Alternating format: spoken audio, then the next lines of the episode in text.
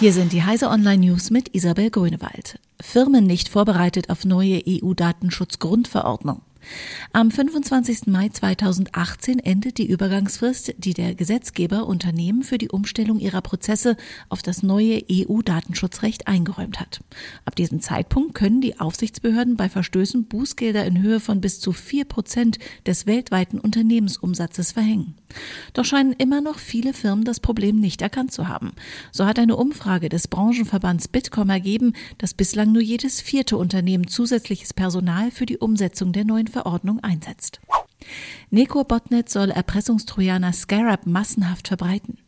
Seit dem frühen Freitagmorgen sorgt der Verschlüsselungstrojaner Scarab bei Sicherheitsforschern für Furore. Forcepoint spricht von weltweit 12,5 Millionen versendeten Spam-E-Mails, die den Windows-Schädling im Gepäck haben. Die Verteilung soll laut F-Secure über das riesige Neko-Botnet mit rund 6 Millionen gekapperten Computern stattfinden. Über Neko gelangte auch der Erpressungstrojaner Loki auf Millionen Computer. Nahöstlicher Teilchenbeschleuniger nimmt die Arbeit auf. In Jordanien arbeitet mit dem Teilchenbeschleuniger Sesame nun ein Forschungsprojekt von historischer Tragweite. Wissenschaftler aus politisch verfeindeten Staaten forschen hier gemeinsam. Offiziell beteiligt sich derzeit neben Jordanien noch Zypern, Ägypten, der Iran, Israel, Pakistan, die Palästinenserbehörde und die Türkei.